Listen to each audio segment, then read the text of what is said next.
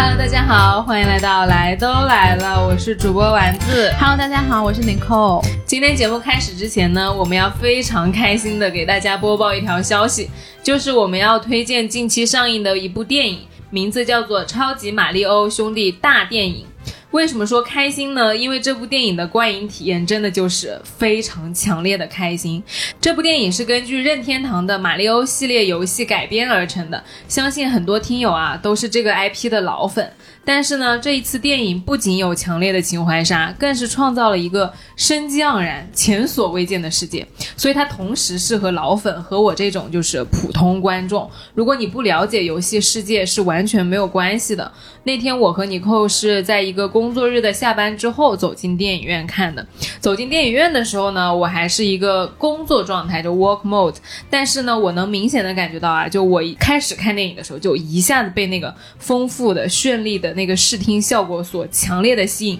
就你有一种被拉进了他们那个奇妙世界的穿越感，整个人感觉是非常放松的，哈哈大笑的。你们知道我看这个电影多有成就感吗？就是在过去的这个节目当中啊，你们都听到我跟个傻子一样的，什么金庸也没看过啊，然后什么哈利波特也不记得了呀，嗯然后泰坦尼克号也没兴趣啊。我跟你讲，那天我坐在电影院，我就跟丸子说。我说我跟你讲，这个人在游戏里是谁，那个人是怎么回事，他们俩是什么关系？对对对，这个设定是什么这？个设定是什么玩意儿？那个音乐怎么为什么是噔噔噔噔噔噔噔噔噔噔噔噔噔噔噔噔噔？大家听到这都知道了。其实我是一个马里奥 IP 的超级超级粉丝，然后我觉得我看到的时候真的是超级激动，然后我看完之后直接就冲出来，因为我外面有朋友在等我们嘛。然后马里奥作为一个历史悠久的 IP，也唤起了我非常非常多的回忆。然后加上这次制作团队呢，也高度还原了场景跟音乐，代入感是非常非常强的。音乐响起的时候，我整个人就被点燃了，然后也能够感受到影片制作团队满满的诚意。是，就说到这个制作啊，从剧情的角度上来说，我也感觉很惊喜。因为首先它的故事线很丰满，有兄弟情啊、亲子关系的探讨啊，然后再就是它创新设定了女主角，因为游戏里面碧姬公主的设定是一个被等待解救的女生嘛，嗯对吧？你跟我讲的。但是呢，这次电影里面就把他变成了一个领导者，就虽然他还是遇到了很多的困难，也需要别人的帮助，但是他完全不再是一个无助的、被动等待拯救的人，而是一个有高效的执行力和决战的勇气的人。加上配音，我必须说太飒太酷了，因为他那个配音是《后羿弃兵》的女主角安雅泰勒乔伊配音，嗯因为我我特别喜欢那个女演员，嗯，然后她配音的时候就和那个角色高度契合，你就能感觉到碧姬公主她是非常的有那个 woman power 的。其他的角色的配音也是非常贴合的，就那个配音阵容非常的豪华。嗯，它这个电影我觉得最有意思的点是，有一些角色可能跟以前大家认知是有一些反差的。嗯比如说，如果大家呃以前对这个 IP 熟悉的话，知道里面有一个库巴，啊然后你们可以去电影院看看最后这个库巴反转成什么样子了。反正我就觉得整个电影的设定是特别特别有意思的。那这部电影综合来说呢，我会推荐给所有的听友，因为它包含了亲子互动、兄弟情谊、女性领导力的探讨，轻松愉快，是一部难得的适合和朋友、亲人或者是伙伴一同观看的电影。它是一场令你愉快的冒险，一次穿越现实生活的新奇体验。大家听到节目的时候呢，《超级马里奥兄弟大电影》四月五号其实已经上映了，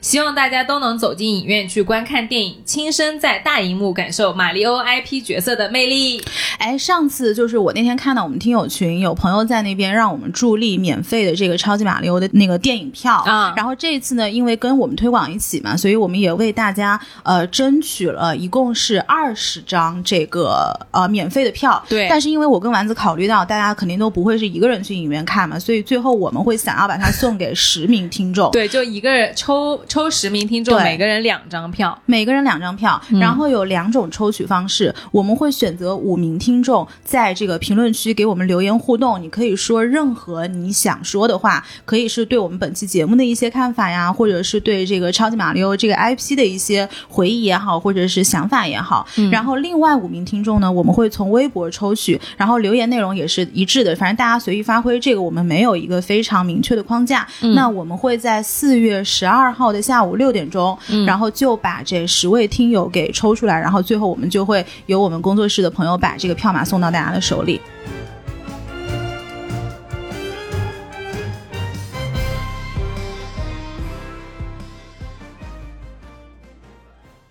听完了这么热情洋溢的口播啊我们今天来聊一个就是能让大家生活更开心和更舒适的事情。对。因为一直在看大家的评论嘛，嗯和前阵子我们做有一场直播，然后大家有在跟我们互动，我会发现大家对我们的那个理解，比我们自己对我们自己的理解都更生动。啊，是的，怎么说？就是之前就上一期节目有一个呃最高赞的评论，他说特别感谢我们，就每一次呃来听我们的时候，他都会心情愉悦。他原话怎么说的？我给你念一下啊，就是说。啊、每次戴上耳机都觉得可以终于短暂的逃离一下这个让人不那么快乐的星球了。嗯然后让他的心灵和精神提供了一个无比舒适和放松的栖息地，能够短暂的逃离混乱的生活。虽然只是短短的一点点时间，但是带给我的治愈是无限的，就真的很喜欢你们。嗯，哎，我觉得非常神奇的是，每一个人他觉得所谓逃离感的来源都是不一样的。嗯就你不是讲到那天直播嘛？嗯你知道我下直播去干嘛了吗？我当我们当时下直播，直播是上周六，嗯然后呢，我们当时直播完是九点十分吧，十五分嗯这样子。然后当时我们就收了设备，然后就跟那个 TED 的伙伴就稍微有聊了一会儿天嘛。嗯然后后来我就去找我朋友了。嗯然后我朋友说你要去干嘛？我说我们去蹦迪吧。嗯其实那天我俩都是非常非常疲惫的，因为我才发现这直播一个半小时真不是盖的。直播真不是人干的事儿。哇，直直播真的是很累的，嗯就是你一直在高度的输出，对而且那天我们其实也没有什么脚本，然后也没有 round down，就是临时在讲的。他要求你那个专专注力很集中，然后又很给那个及时的反应。对，嗯然后呢，按理来说这种东西下完了，你肯定是回家躺着了嘛，对吧？对但是那天我就是特别想出去玩一下，因为我觉得我其实上周特别特别忙，处理了很多事情，嗯就好像最后那个几个小时才是属于我自己的。啊然后我当时就去找我朋友，我说我要不先来你家吧，然后我们到时候去找一个夜店去蹦一会儿，去充会儿电。然后后来他就说你去充电啊，我说对呀、后来我们就找了一个那个 hard techno。就是如果懂音乐的朋友，你知道 hard techno 就这种音乐是非常它的 beats 是非常厉害的，嗯就不是那种什么一般的夜店，什么 Black Pink 那种 hip hop 那种大家大家扭一扭的那种。嗯然后后来我朋友是一个玩家，你知道吗？然后他就带我去了一个上海非常 underground 的一个 hard techno 的夜店。就是你原来都没去过的。我没去过，嗯但是他跟 DJ 是认识的。嗯后来 DJ 说他今天在那儿打碟，你们来吧。嗯，然后当时我们蹦了三个小时，你然后精力是真好。他那三个小时就是这个听友讲的，就是让我觉得我有一种逃离感。嗯然后那种很重的 beats 下来之后，我真觉得第二天，呃，我整个人是精神焕发的，就是那个血条，血条非常之饱满。哎，对，然后后来我朋友那天晚上跟我去的那朋友，他也是这个感觉。嗯所以后来我不是跟你讲嘛，有的人就觉得说我疲惫，我疲惫，我就要睡觉。嗯其实真的不一定是的，嗯就是你这个时候要的只是一个逃离的空间。对而每个人逃离的空间真是不一样的。比如说，有的人他听我们节目，嗯然后有的人像你，你可能是静坐，或者你去禅修，你去冥想，对对这个是你逃离的方式，或者你阅读，对对，但是对于我来说，我就会有一些属于我自己的方式，它能够让我的精神快速的清空，然后清空完了之后又恢复到一个满电的状态，然后又可以进入到日常的生活。就我原来是不太能理解，就是蹦迪会充电这件事对，情。就你们都觉得这个是一个耗费体力的事情，对吧？其实真不是的。哎，我跟你说，我最近能理解这件事情了，因为我我最近也体验到，就当你特别累的时候，你直接去睡觉是睡不好觉的。对，嗯，对，你就就真的是要去做一些让你自己在呃跟自己相处的别的事情，嗯然后把你的状态调整到清空之后，你才好去睡觉。嗯不然你睡觉的时候，就紧张的时候睡觉会一直皱眉头嗯的。我最近发现，我睡觉的时候很容易就是这里啊，就是那个眉头到眼睛这里很用力的。嗯你，下次可以去就是观察一下你自己，就是我我这儿一直是用力的，因为我有这个叫这个叫挑眉的那个肌肉是比较发达的。啊，所以哪怕我是非常松弛的状态，你看着我也是皱着的。所以每次我去练瑜伽的时候，老师都说，他说你要把脸放松，然后把你的咬肌给放掉，然后把你嘴里面的口腔给松弛。然后我都跟老师说，我口腔里已经松弛的不行了，但是我脸上就是这样了。然后老师遭遇了他的教教学生涯，没有老师，老师明白的，就是好像这个很多人都是会有这个问题，是吧？嗯，哦，对，对，就就是我确实最近能体验到你说那个，然后我就在想啊，呃，之前。呃，也有人说过我们的内容和听到我们之后的感受嘛。其实很多听友都跟刚刚我们聊的这个听友说的是一样的，就是一种逃离和治愈的感觉。嗯，我就在想这个东西像什么？我个人体验是它有点像按摩啊，就是按摩，就是那种你走过去，你得真人，就是踏踏实实的躺在那个床上，嗯，然后按了你之后，你才会放松下来的。就有一些人，比如说我们在学习的时候，有一些东西是可以。可以做省流模式的，比如说那种知识型的内容，啊，那种讲课程的内容，你是可以把它总结成笔记，然后你就看那纸就行了。对，可能就讲了一个小时，你能我我经常学的时候，我能把它浓缩在二十分钟以内，甚至是一张纸和呃一个笔记。嗯，但是像我觉得我们的节目就是之前就有点像那种，你听完之后，你听了什么呢？好像听到了点什么，但是呢。哎，那个感觉它又不是来源于我们讲的道理，它是来源于一种氛围和一种就是愉悦轻松的感觉，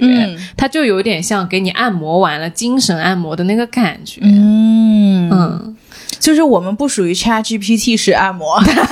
我们是属于人手工按摩，对吗？我们是那种古法按摩，就是不是帮你。总结出来，然后直接让你看一下结论的那种。对，就我会觉得内容也很重要，或者说呃，分享一些自己最近的心得很重要。但是更重要的，我觉得来都来了的特色，可能真就是像听友说的，他们能听到的那种空间感和逃离感。就你你听戴上耳机的时候，你仿佛就走进了一个不一样的空间，嗯，就是那种疗养院的感觉啦，夜那个蹦迪的感觉啦，对对。啊，游乐。场的感觉啦，是的，这种，嗯嗯。嗯，但我会觉得，即使是啊，就我们两个人，他我们的风格也是不一样的嘛，可能会你会更偏探索和外扩一点，就就有点像《加勒比海盗》，我觉得你是那种就是站在那个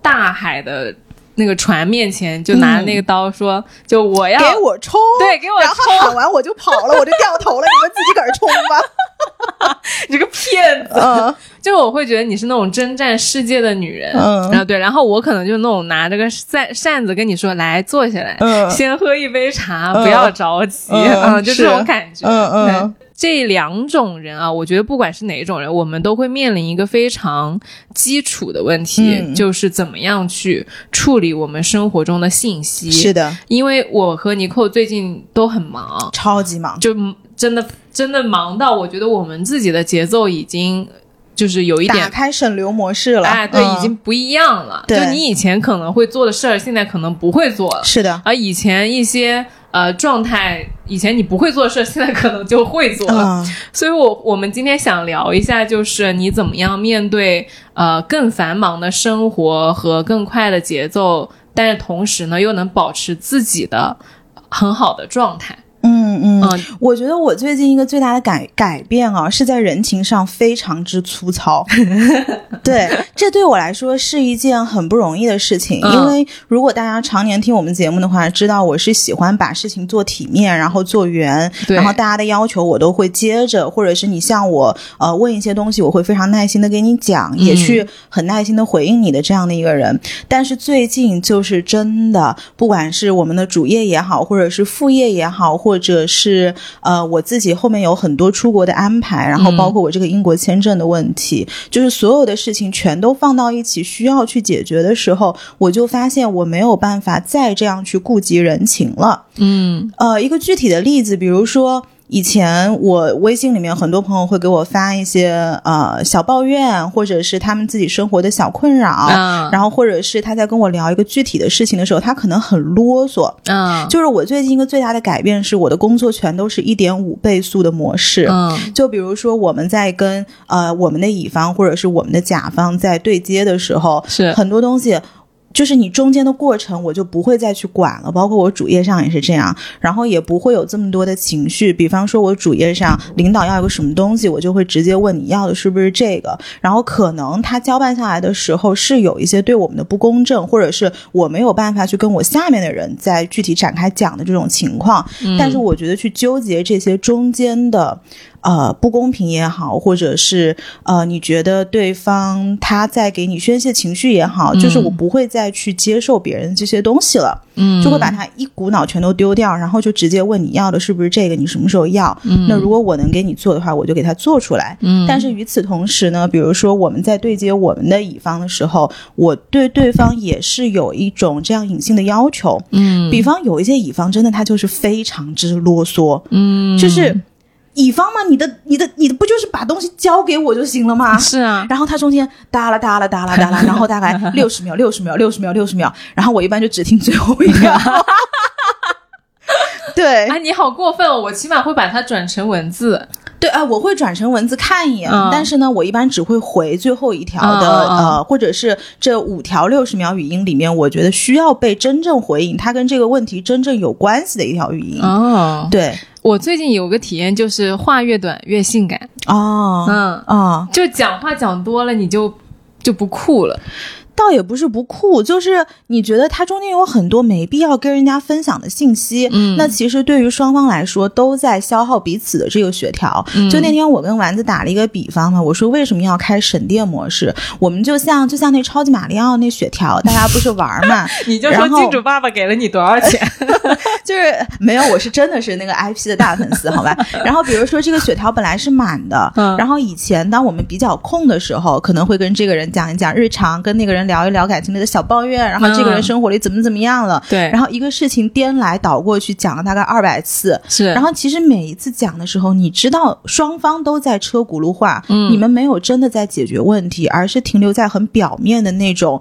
呃，分享我们情绪啊，情绪的飘就是怎么讲，flow flow 就是情绪一一来一回，一来一回这样子。是的，是的。实际上下面的事情一个都没有解决。是的，是的。但是当你们一直陷在这个情绪里面，你的血条是在一点一点、一点一点往下降的。嗯。但实际上，从一个更加现实的层面来说，没有任何事情被解决。这个当人不忙的时候还 OK，是的。但是一旦忙起来的时候，你就会发现，那我什么时候来吃那个蘑菇来补血条呢？嗯。就其实我。觉得大家现在是需要很多很多时间来补血条的，因为就是大环境不好，或者是呃，这个身边很多人过得也比较紧绷嘛，就是那个血条下去是很快很快的。嗯，现在血条下去的速度一定是比三年前要快得多的。是的，所以我们应该更加放一些呃专注力在你怎么把这个蘑菇吃回来，把血条补上去的这个过程当中。你这个说我特别赞同，就是我最近有一个体验，我也。比以前更少的去跟朋友讲我生活的细节了，嗯，尤其是就算是啊有一些情绪，因为我能理解，比如说啊大家生活里多少有一些不高兴的事情，你要讲出来的，对。但是这种呢，我最近的处理方法就是我先放一下，嗯，有一些不高兴的事情呢，我就呃先。经历完之后呢，我今天可能我不会找任何人说，然后我第二天我也不会找。但你不是那种憋着，你只是因为你有很多很多的事情在粘着你，你也没有时间去跟别人说。对对对对。然后呢，呃，可能过了三五天，你发现。呃，前三天你所经历的所有的事情，高兴的、不高兴的，它最后会像那个灰尘在那个空中一样，慢慢的就落下来了。是的，然后你就知道什么东西是真的落在了你的心上的。是的，到到这个时候，你发现，哎，就是，呃，上周有一件事，我心里面还没有过去。嗯，这个时候你再把这件还没有过去的事情拿出来，再跟朋友说，啊，你就会得到一个比较。又重视这件事情，然后同时呢，也没有再浪费时间讲其他所有的被你已已经都忘记或者是不重要的事情了。嗯嗯。我昨天就是在昨天我不在你家嘛，然后我在跟 Uko 聊天嘛，然后我们俩就是他最近也很忙，就平时其实我们俩可能半年前甚至是一年前我们会每天聊天的，但最近就是大家都 silent，就是闭嘴了，因为都太忙了。就昨天就好不容易呃。开始聊之后，两个人就聊得特快，那个信息一条一条的蹦，我就突然很自然的开始跟他吐槽我们一个共友我说我说你知道吗？我上周见了谁谁谁，然后他问了我一个多么就是让我不舒服的问题，然后巴拉巴拉巴拉巴拉，然后他就开始他说我去，他说这个问题就是太就太让人不适了，巴拉巴拉巴拉。啊，然后我们俩就把这个事情很快的过过去了，然后又开始讲一些我们身边最近开心的事情。他说他在看什么剧啊什么的，聊到最后他说我不跟你讲了，我很忙，我现在要去工作。我说我不跟你讲了，我要去录节目。然后这个东西他就没有了。对，我觉得其实这个特别重要，就是朋友之间相处的这个速度，它这个 pace 其实是要不断去调整的。对的，因为不是说我我们今天讲这个点，肯定不是讲分享日常不重要，分享日常很重要。但是呢，你跟你身边的朋友，大家在很多情况下不会是在同一个频率上。对可能有一些人他最近比较慢，然后有一些人他比较快。对，那我就记得，其实我有一个好朋友，就四个人那个群嘛，嗯就是很多朋友都知道的，我们自称为上海 Sex and City。就是非常没皮没脸的，也不知道给自己安排了哪哎个角色。致敬 啊，这叫致敬。对，然后呢，就是这次其实我们四个人都是各有各的生活，然后各有各的呃节奏，然后每个人的性格也的确是不一样的。嗯然后我们曾经也是像你们这种每天都在分享日常，可能今天买个什么东西，从早上讨论到晚上，但是后面可见面。大家都多闲，原来对，到后面就变成了第一个，我是越来越忙，然后另外另外一个朋友他搬离了上海，去到另外一个城市，嗯。然后还有一个朋友去谈恋爱了，嗯，所以呢，可能大家的这个节奏，就是对话的节奏不会在同一个频率上。嗯。但是，一开始对于这件事情，我是非常内疚的，嗯。因为我觉得我好像没有给到足够的关注力给到我的朋友，嗯。那是不是给他们的一种感觉就是啊，我我 I don't love you guys anymore，、就是我不再我不再关心你们了，嗯。嗯，但其实这样的群大概有两到三个，因为我的朋友是一波一波一波一波这样子的嘛，嗯对，然后基本上每一个群在同一个时间点，好像我都没有办法跟上他们的日常了。嗯然后后面我就在这些群里面统一的说了一次，我就说，呃，因为现在我的确是特别特别的繁忙，然后也有很多事情要占住我的注意力，所以呢，就是我没有办法跟上你们的日常，不代表说我真的不关心你们了，而是说，就是我可能这段时间我要从这个日常的对话里面稍微抽离一下。如果你们有任何的事情，你随时可以艾特我，或者是私信我，或者怎么样，他们自己也知道，就是我朋友们他们也不 care 的，就是你要真的跟他们讲了，他们其实是 OK 的。就是你要给那个一个尊重的态度，说我不是不在乎你们了，我只是最近比较忙。对对嗯。对，然后到后面我就发现，我在大概四到五个群里面都说了同样的一段话之后，然后就真的可以毫不内疚的把自己的注意力抽回来，就是你可以去更加养你那个血条。哦，嗯。哎，你这个还挺挺正式的诶。嗯，对呀、对呀、因为就是我我一般都是直直接，我是非常直接的对朋友。那天我们不是直播的时候，嗯，当时主持人有问一个问题嘛，然后就说你现在怎么去维护你的友谊？我说嗯我的友谊其实都是很。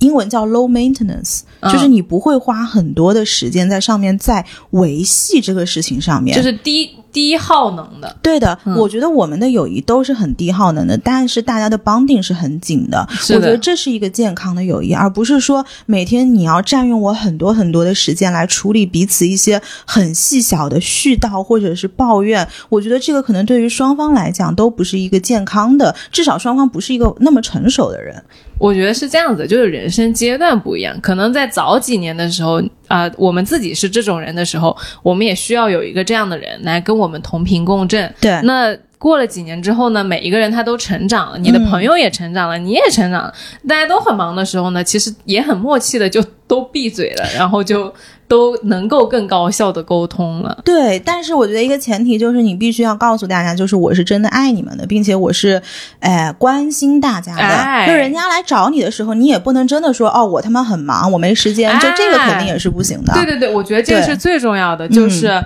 我其实，在群聊里面也很少说话的，但是我觉得最重要的是，你能在。真的，对方有事儿，或者说讨论事儿的时候，给一些你自己比较真诚的观点，或者是帮助，这种是比较重要的。而日常你说谁买了一个什么，然后呃谁最近就是看了本好书啊什么，就你爱回不回可以的。嗯。对，嗯。而且就是我，因为我身边其实有一帮是 gay friends，、嗯我觉得 gay friends 教会我很多很多人生道理，就是他们对于省流这件事情，简直是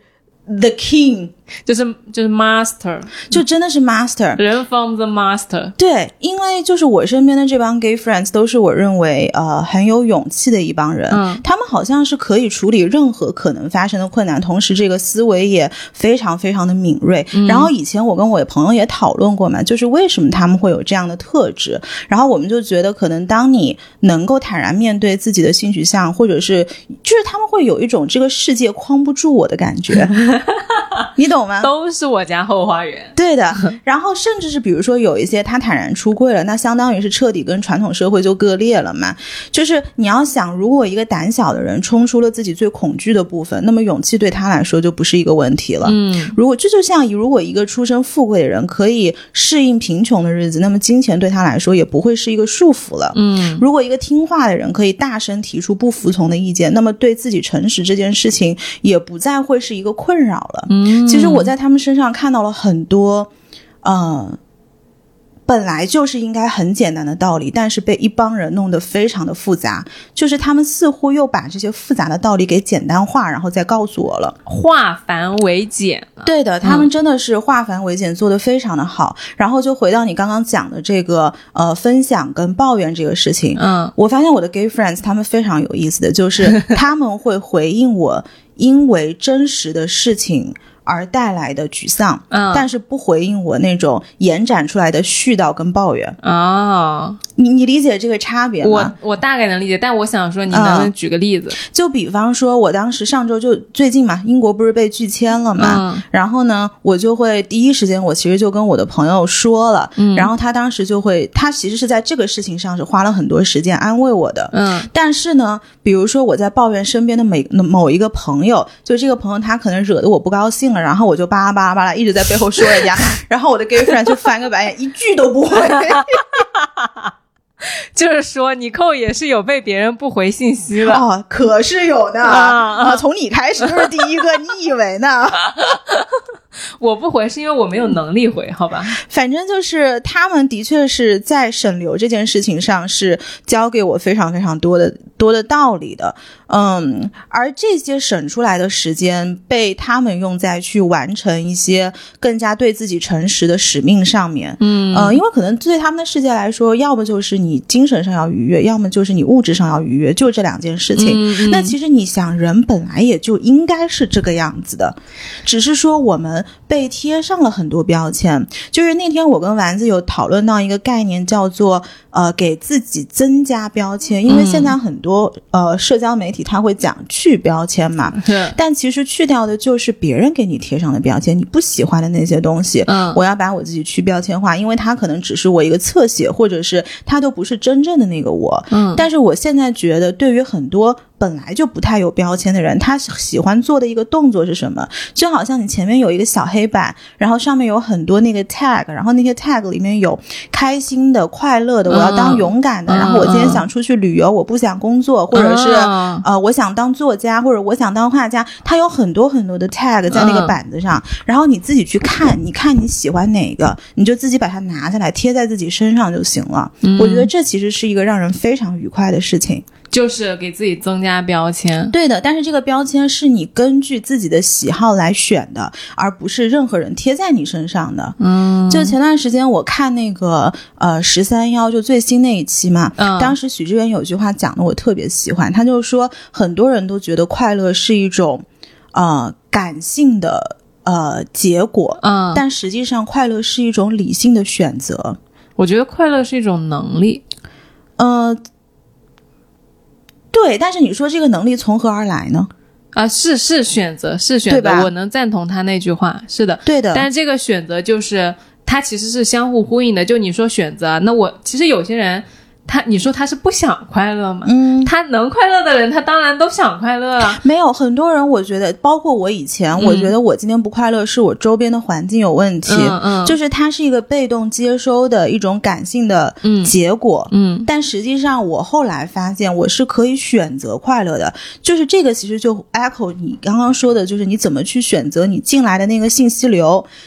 哎，就是就是这样子的，就是啊有些人他是没有能力选择的，他只能被动接受。为什么呢？就我为什么说他是一种能力呢？就只有你先意识到，啊，你可以选择快乐，你才会慢慢的去做这件事情。嗯而很多人他没有意识到，他就就像你刚刚说的，我觉得我今天不开心是有人惹我了呀，我上司惹我了呀，然后对那个呃，我小外卖小哥惹我了呀，对吧？保安嗯惹我了呀，就这种，他他其实没有意识到他是有能力去选择做这件事情的。嗯嗯，但是确实是一种能力来的。然后就是回应你刚刚说的，呃，怎么样把这些信息选择你生活中进的信息。我最近会发现，很多人，就我身边很多朋友，就新朋友啊，嗯他看到我的时候，他会看到我很多不一样的我，嗯就看到的是完全不一样的人。嗯可能几年前，我觉得大家呃出来社交，你大概可以看到我一就是很很明确的看到我是一个什么样的状态，嗯或者说你对我的认知是个律师啊什么的。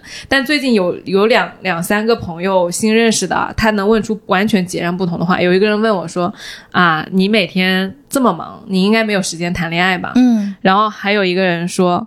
你每天这么闲，你到底在干啥呀？嗯嗯就我当时就在我的脑海里产生了巨大的问号。我说我到底给你们是，就是你们到底看到了什么东西，以至于不同的人能对我有这么极端的认知？嗯但后来我就在想啊，它其实是因为我的那个生活的折叠度变高了。嗯它折叠度变高了，就是你会看到，呃，你对这个人的那个部分，你只能看到它的一个部分。嗯就像是蛋糕一样，就你只能切那个 cheese 蛋糕的一个小切面。嗯我并没有就是误导你，我也没有隐瞒你，我也没有故意想要让你对我的认知。你这话好渣男，我并没有骗你，我只是没说全而已。不是 真的呀，就是。就是我甚至没有故意隐藏什么，只是当你遇到我的时候，嗯我在干这件事情，然后你就看到了这样的我。是，但其实我的那个很多其他面是还没有被认知到的，嗯我就会发现我身边和我自己都有越来越多这样的人。嗯就你越来越没有办法给一个人下定义，或者说某种贴标签，也是真的，因为你就只是看到了他很小的一个面而已。嗯，就昨天其实丸子第一次跟我讲这个概念，就折叠度高，我是无法理解的，就是嗯我不知道什么叫折叠度高。然后后来他就说，你仔细想一想，你觉得什么样的人非常 attractive？对，对你记得我们在第一年的时候录过一期节目，叫做《什么样的异性吸引你》。嗯，我当时说的好像是脚踏实地你地。说是 down to 啊、earth，、就是我喜欢那种 down to earth 的人，嗯但其实我现在依然喜欢这种人，只是每个人在问我喜欢什么样异性的时候，我会给他们不一样的答案。嗯因为有的就是每个人他对于人的认知是不一样的，就是嗯你的答案大概率是要贴合他对一个人的认知的。嗯但是我回应过的最真心的一个答案就是，我喜欢那种抠一抠抠一点东西，抠一抠又点东西，抠一抠又有点东西的那种人。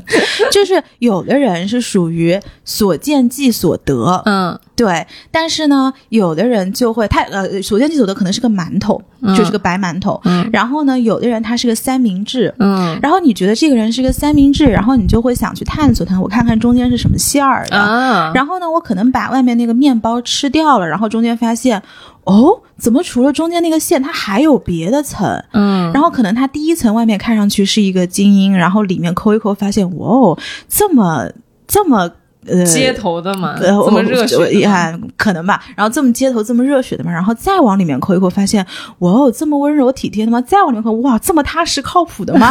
就是你到最后发现它是一个千层这个。世界上就是这样子的人，你能麻烦给我举几个例吗？哎就，是有，也是有的，但是也不是特别多。然后就是你到最后会发现一个，它是一个千层蛋糕，嗯可能这个就是你说的折叠度。就可能我们拿出来本来以为是一张 A 四的纸，嗯但最后你发现它是个扇子，它中间有很多褶子。对对，然后每一层褶子中间大概率它的那个，呃，就是形容词还不一定是完全在同一个维度的。对，它甚至有的时候是相反的。对的对的。这样的人是非常之有魅力、非常之性感的。就你在不同的场合看到他，你能看到一个完全不一样的人。对对嗯。对，然后我就想到，在有一些场合，其实大概率我很多朋友都不知道我是干什么的，嗯，我很多朋友不知道我是干什么的，哦，因为就是其实我的工作。呃，工作上的朋友，呃，现在跟他们一起去相处是比较重叠式的，呃，是比较重复式的。嗯就是他们的相处模式，可能就比如我们中午吃个饭啊，然后跟他们的家庭或者是小孩一起玩一下，然后可能下周还是同一个活动，然后重复了这样子。嗯但是我又会有另外一帮朋友，他是非常有意思的一群人。然后这群人其实大家进入到这个场域，就默认对你的主业是毫无兴趣的，哎，是的，是的，就是真的是毫无兴趣。嗯然后他们可能会聊，有的时候会聊到播客，然后有的时候会聊到一些兴趣爱好。嗯，所以你就会发现你自己身体里是有很多很多东西可以被挖掘的，没错就是我根据什么样的人，他喜欢什么样的东西，然后我就给他丢什么样的东西，可能他会感兴趣的。对，他能激发我什么样的东西，他能碰撞出什么样的东西，都是不一样的。是的，是的。但这个又回到我们一开始讲的，你去完成这些折叠度，其实是需要很多血条，需要吃很多蘑菇的。没错，对我就是想讲这个事情。是的，就是因为你去当一个折叠度高的人的时候，其实你是需要更高效，然后靠更多的能量，用更大的心量去做这件事情的。嗯，原来可能几年前你的生活习惯就是每天跟别人聊聊天呀，然后呃刷刷淘宝呀。我最近刷淘宝的几率都变低了，就你嗯真的没有这个，我也没有。对吧？我我发现我最近已经很久没有在淘宝上买过东西啊，了。就以前我很喜欢看，就是什么好看的衣服呀、对搭配呀、口红啊、彩妆，啊、现在完全没有。完全没有，而且包括那天我朋友他啊不是朋友同事，嗯，然后他在开会嘛，然后他可能特无聊，然后就给我打开他那个拼多多，然后给我看他买的各种东西，然后他在那儿非常就是激情昂扬的在跟我说他买的各种非常合算的小物，然后我看了一眼，我就配合他表演了一下，然后就就把注意力收回来，然后他应该意识到就是我并不 care 这件事情，然后他就转到另外一边去说这个东西了。因为你的注意力是有限的嘛，你你在放在别的事情上，就放不在那个购物上面嘛。对对对，是的，然后我最近就会呃调整一下我的生活节奏和我的行为习惯。嗯有些事儿啊，它真的不是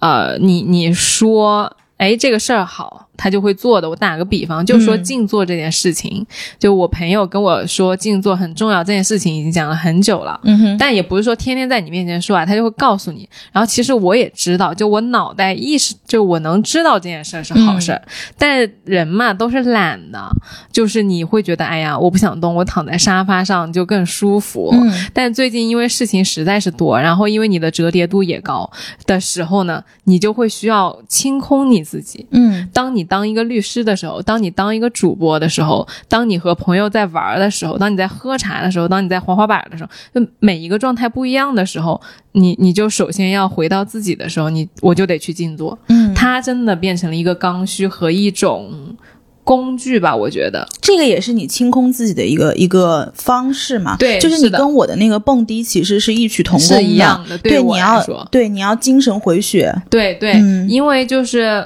可能之前你不需要这件事情的时候，你是不会去做它的。嗯但是当你的生活节奏它慢慢的走到这儿的时候呢，你发现你自然而然的你就会去做这件事情。对对，以所以我最近在想哦，真的没有什么所谓的咬牙切齿的那种。呃，坚持自律，说我我我说我啊，嗯就每天什么做一个小时的健身啊，然后或者是瑜伽啊什么的。就当我不想去做这件事情的时候，我确实就是坚持不下来。嗯但当我的生命节奏和状态走到这儿的时候，你不需要每天就是问我说，哎，你今天有没有运动啊什么的，我自然而然就去对，那就说明那个东西根本不是你的功课，对就是老天没有安排这作业给你。对我现在就被安排了这个作业。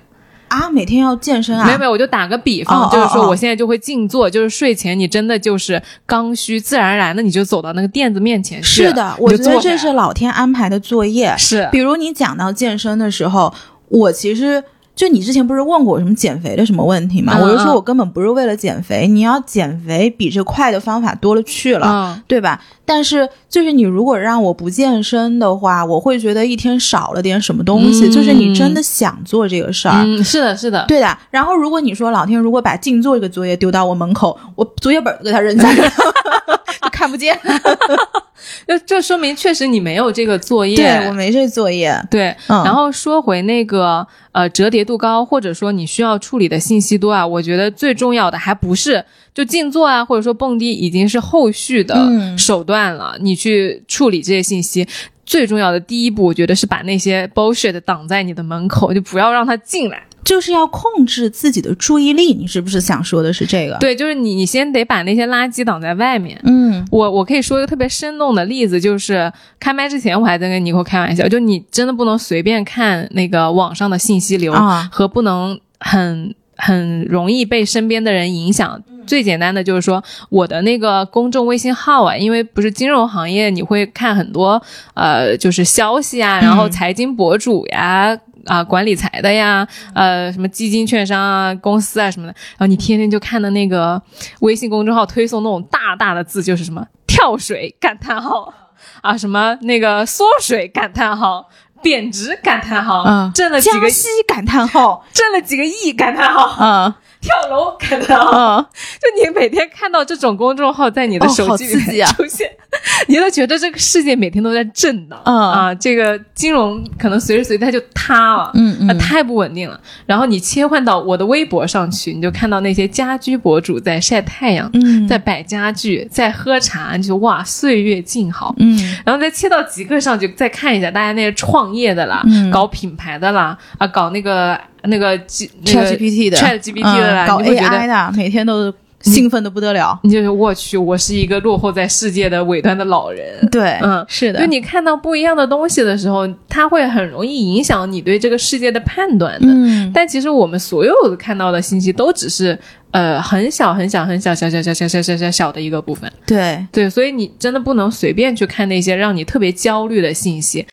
我觉得其实现在大家如果要那个血啊掉的慢一点，有一个很重要的事儿叫做少想多做。啊，就现在其实不太适合去做任何那种很深度的，或者是很上蹿下跳的上蹿下跳的那种思考。那种支棱。对嗯那种支棱，就是我不是说思考不好，思考当然是好的。然后包括有一些呃影视作品或者是一些艺术作品，嗯因为艺术作品跟影视作品其实是分很多种的。嗯有一些他看完了你会有充电的感觉，有一些你看完你会觉得我获得能量，或者是我更宁静了。嗯但是有一些艺术作品，包括电影，看完是那种很深沉，你要缓个三五天才能缓过来的。嗯，就是我觉得这种艺术作品都是让你很掉血的。就是你整个人会沉浸在一种巨大的悲伤，或者是痛苦，或者是呃无力感里面的东西是有的。就是我觉得少想多做，在现在现在是很重要的一件事情，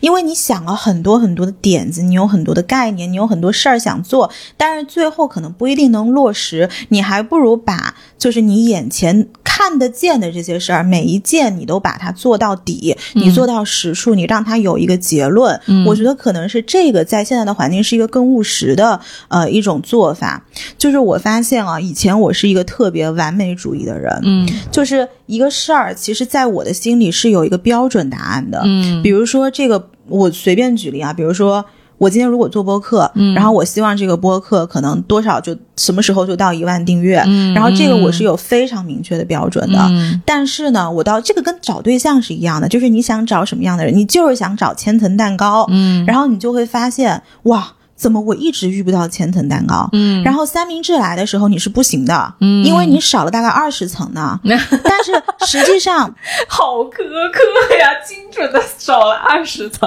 哎哎，我跟大家透露一个小事情好不好？以前我从来没有在节目里讲过，就我在美国的时候，以前我做过那个 Lady M 那一种千层蛋糕的创业的，嗯。这个是大你你好像我知知道你知道、对，但是我没有在播客上说过。哎呦，所以我对于做千层蛋糕这件事情，我是 太有心得了，太有心得了，有多少层，每一层是怎么组成的，然后 大家看到那个绿粉是怎么铺上去的，嗯。然后最后是怎么送的，送的过程中会有哪些问题，我一清二楚。我的天啊，我真的是那个还是我在以前在咨询公司，就是每天晚上做到大概三四点钟吧，因为它那个又是绿色的粉，就那个时候我们有点像是模仿 Lady M 做出来的，嗯因为以前波士顿没有 Lady M，然后大家如果要买的话都得去纽约买，哦但它那个 shipping 又特别别贵，嗯所以我们当时就做了这样的一个小项目。其实大家都非常之疲惫，嗯但是呢，我就跟朋友开玩笑，我就说：“你看这个绿色的，长得像不像美金？” 就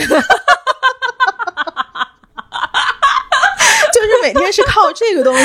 在支撑着自己的意志，所以我对千层蛋糕这个东西是非常之熟悉的。然后可能比如说啊，这个男生出现了，他是一个三明治，然后你发现哇，他大概少了二十层，他没办法当我的千层蛋糕。嗯可能以前这三明治你就不要了，嗯可是你到后面你就会发现，不管是做事情也好，或者是跟人相处也好，大概率你遇到的就是三明治。哎你要把这三明治变成你的千层蛋糕。哎，这个才是一个厉害的，而且大概率是可实现的一件事情。就是你你其实是不能控制你遇到什么人和遇到什么事儿的。对，嗯那你说怎么把这个三明治变成千层蛋糕呢？我觉得很重要的一个就是我刚刚讲的少想多做，第二个就是真的不能拖延。嗯就是我最近遇到很多做事情零点五倍速的人，然后我是非常也不能说抓狂吧，就是大概率我就冲上去把那个事儿直接丢到他面前，就是结果是什么。而且我在说这个不是说想要教大家成功啊，绝对绝对不是这个意思，嗯。而是你会发现有些人在玩儿这件事情上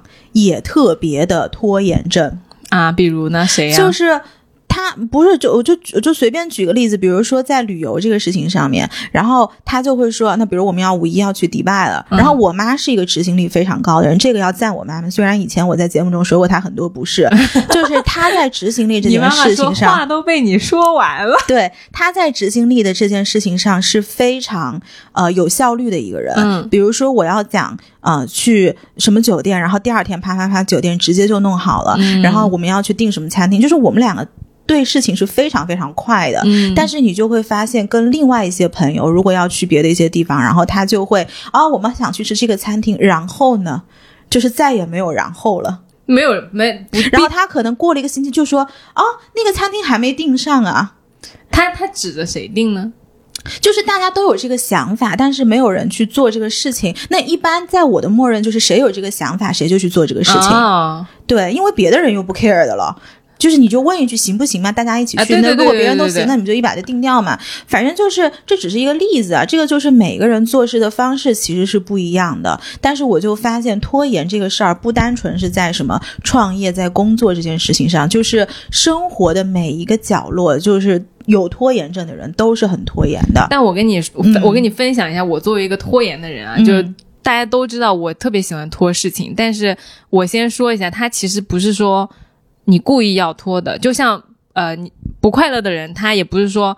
我就想呃不快乐的，那你如果能快乐的话，肯定大家都想快乐。嗯如果事情能很快被解决的话，没有人想把那个一二三四五六都放那儿，今天不做明天做。嗯它其实也是一种，我觉得是没有锻炼出及时处理的能力和能量。嗯，比如说你今天那个血条，它就是只剩下一格了，嗯，然后你还有十件事儿没做，你就觉得说我今天这电量撑不到我做这十件事了，那我再拖一拖。嗯就他其实是我觉得是没有能力的，这个事情是呃每一个人可以去锻炼，或者说去去通过，就像健身一样，你那个肌肉是可以长出来的。嗯但因为你现在没有健身，所以你没有那个呃很快的高效处理的能力。嗯嗯、如果说呃拖延这件事情让你觉得很不舒服的话，你可以去解决。但也有可能有一部分人，就包括你刚刚自己说的嘛，就是我们并不是想让大家啊、卷啊，或者是成功啊什么的。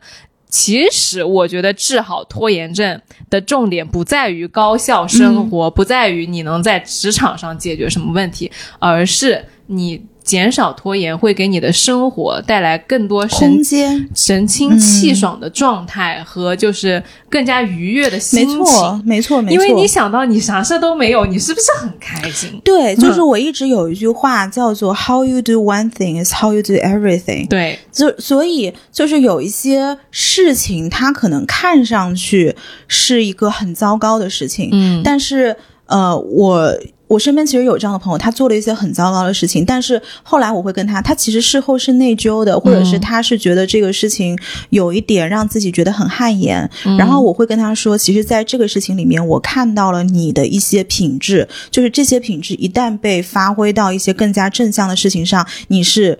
就是所向披靡的。嗯，对，所以我一直相信人怎么做一件事情，就是怎么做所有的事情。所以可能拖延这个事情，不是说用在哪个场景，而是说你要锻炼出一个不拖延的能力。对，而且我觉得这个里面还有一个很重要的点，就是有的人拖延是因为思虑过重。嗯他可能会觉得，比如说，我们就说今天，呃，我去迪拜旅行，我要订一个酒店，嗯，然后他就会说啊，那这个地方，这个、呃、我们去蹦极是不是又累又危险呢？或者是我如果住在这个地方，哦是不是有点不确定性呢？哦然后他可能过了一周，他提出了两个问题，然后过了一周发现这两个问题还没有解决。他又要再想一遍。对的，他其实是陷在了那个假想出来的思虑里里面，那个嗯困难里面。对其实这些东西，如果我今天这个跳伞我就直接就定了，你上了也就是上了，或者是我今天这酒店我就定在棕榈岛了，或者说我就定在当趟了，又怎么样呢？嗯就其实也没有这么大的想象出来那么复杂，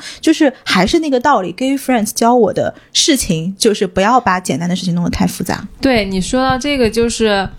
有一我我也观察到，不管是工作还是生活啊，嗯有一些人他特别喜欢把他之前没有解决的问题再讲一遍，对，他每次都要跟你讲一遍。嗯开会的时候，他就会说。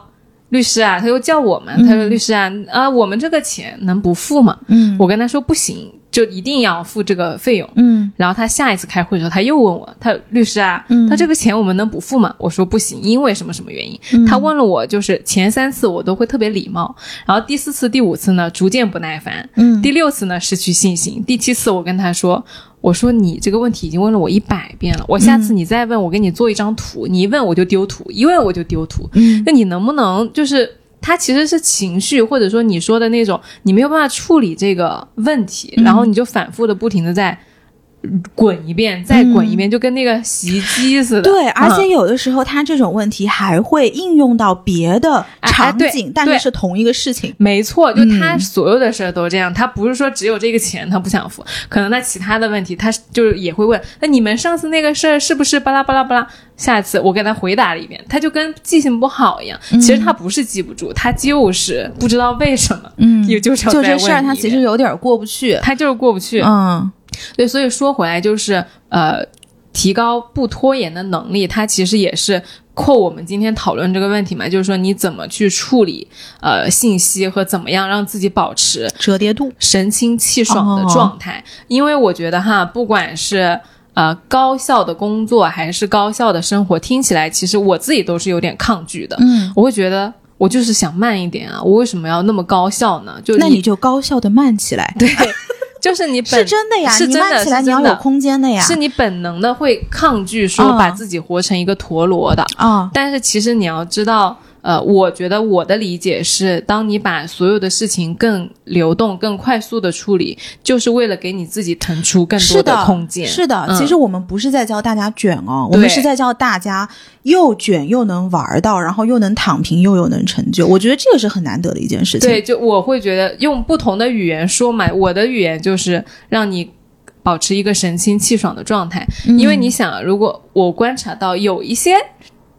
同事啊，嗯。就是在职场上，你会看到他不管在干嘛，他都乐呵呵的，嗯。就好像他每天加班也不是个事儿一样。嗯，但又有一些朋友，他每天准点下班，他就感觉自己哎呀好多事儿，哎呀哎呀不行了，其实我发现就是那种你说折叠度很高的人，还有一个特质就是特别爱折腾，嗯，特别爱折腾。因为你得有能量呀。我身边，我身边那种折叠度很高的人，都是呃，同时在做很多事情。这些所谓的做事，不是讲呃工作哟，嗯就是他可能玩儿，他也能玩出花来。我觉得你对我来说已经是很有能量和折叠度比较高的人我身边这种人太多了，就 是 我可能在他们面前是一张白纸。就是对他们来说是不太喜欢那种呃很安稳的生活方式，并且他们深知做很多事情其实你没有办法一帆风顺的。嗯那那种折叠度很高的人，他还有一个特点，就是他非常能够坦然的接受失败这件事情。哦，他就是想到他，我就直接去做，然后做的过程当中哪儿有问题，然后我就修正，修正得了就修正，修正不了下一个 move on。而且啊，我觉得呃还有一个点是你不要觉得你自己不行，嗯比如说啊你要这么问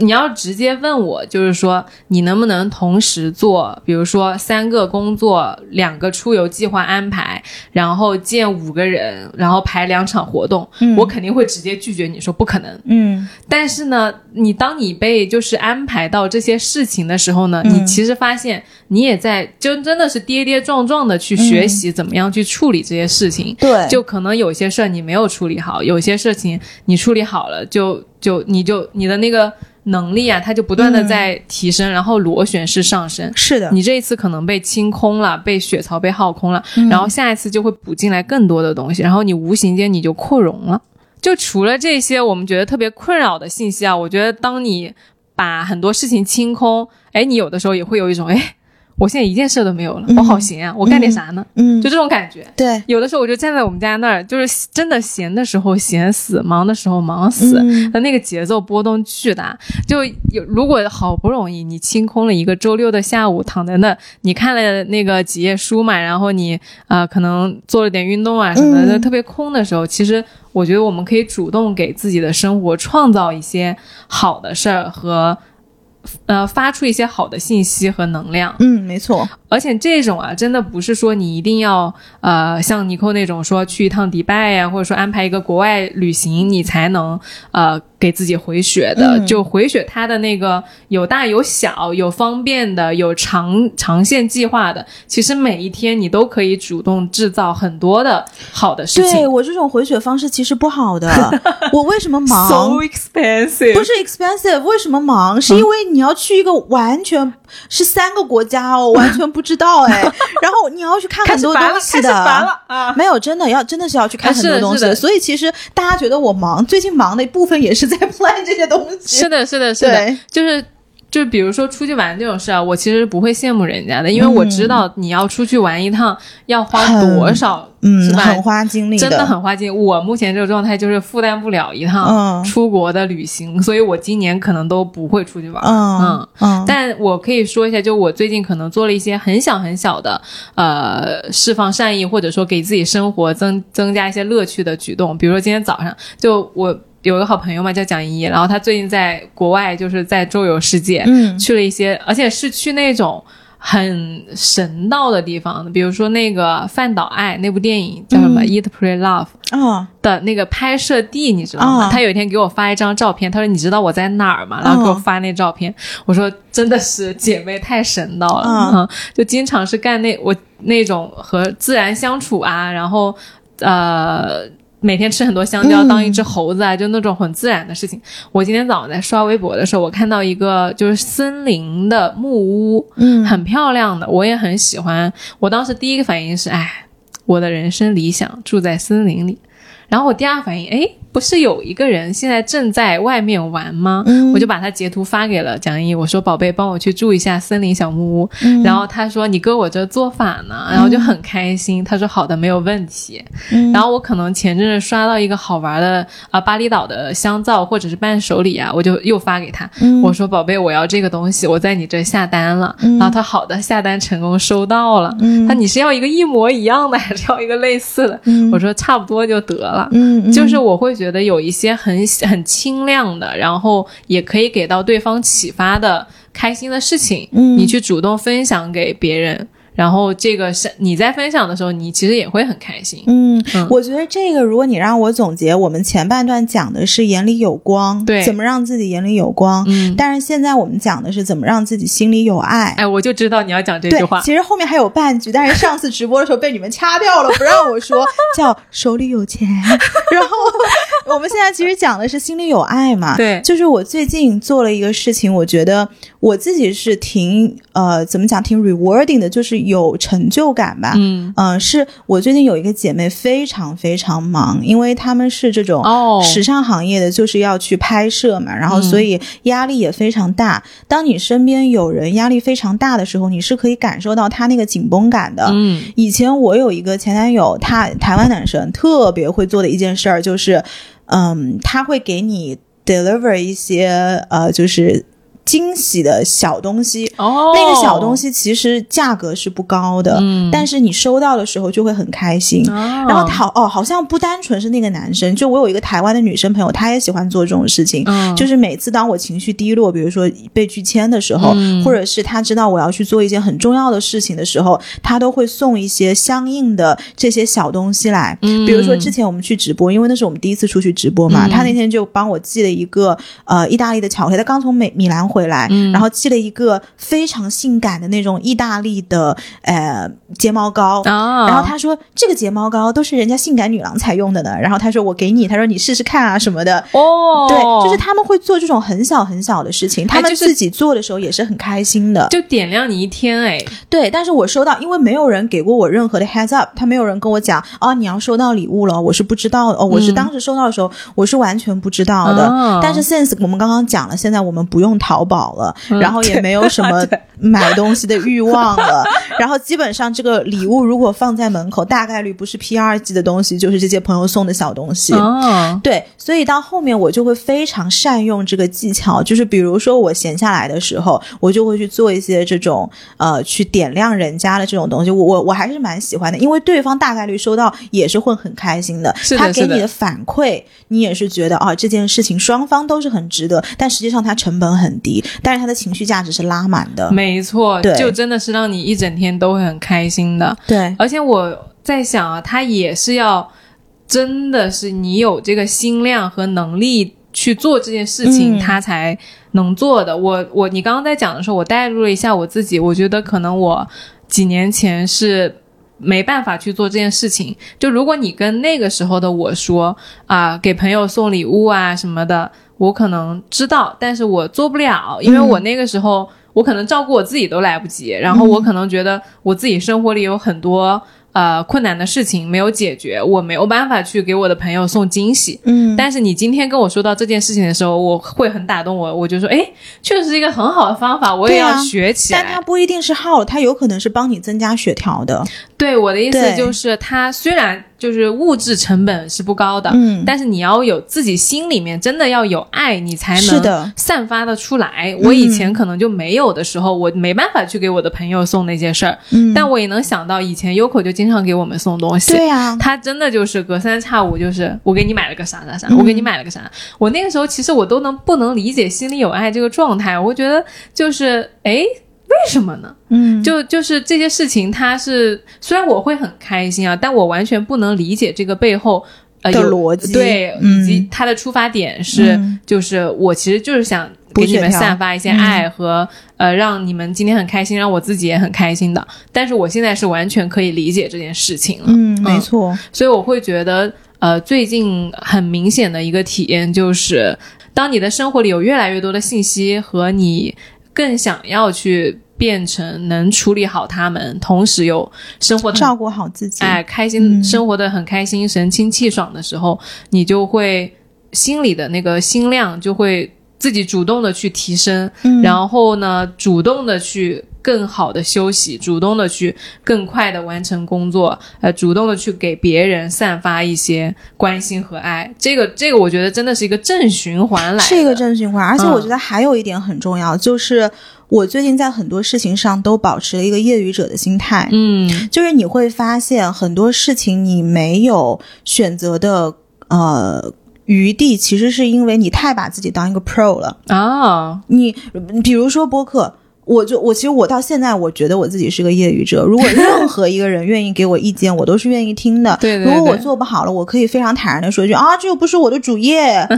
对吧？你会干嘛对我要求这么高？嗯但是正是因为你这个人有这样的心态，你可前可后、可左可右的时候，这个事儿反而是可以做好的。嗯，因为如果你真的把这个东西放到一个非常 pro 的位置，可能有些我们现在可以 say no 的东西，以前就呃，你当了 pro 就没有办法 say no 了。但是你这种业余者心态，你是可以把它放在每一个位置的，就不要让自己走在那么的前面，或者把自己这么当回事儿。就是玩的很轻松来的。是的我觉得可能刚工作的时候特别容易把自己架在一个很高的位置上，你就下不来。是，但反而是工作完几年之后，你真的就知道，你就算是干这个工作十年，也有你不知道的问题。对呀、其实的时候你就谦虚了。对对，你玩也是一样的。你说这个 trip 要是没有 plan 好，那、那我又不知道了。我第一次来，我你干嘛对我要求这么高，对吧？嗯那我们下次再来就是了。你嗯人生又不是只来这一次，对吧？嗯对，就是呃，就是还是那句话，gay friends 教我的理论，对吧？大家复复述一遍。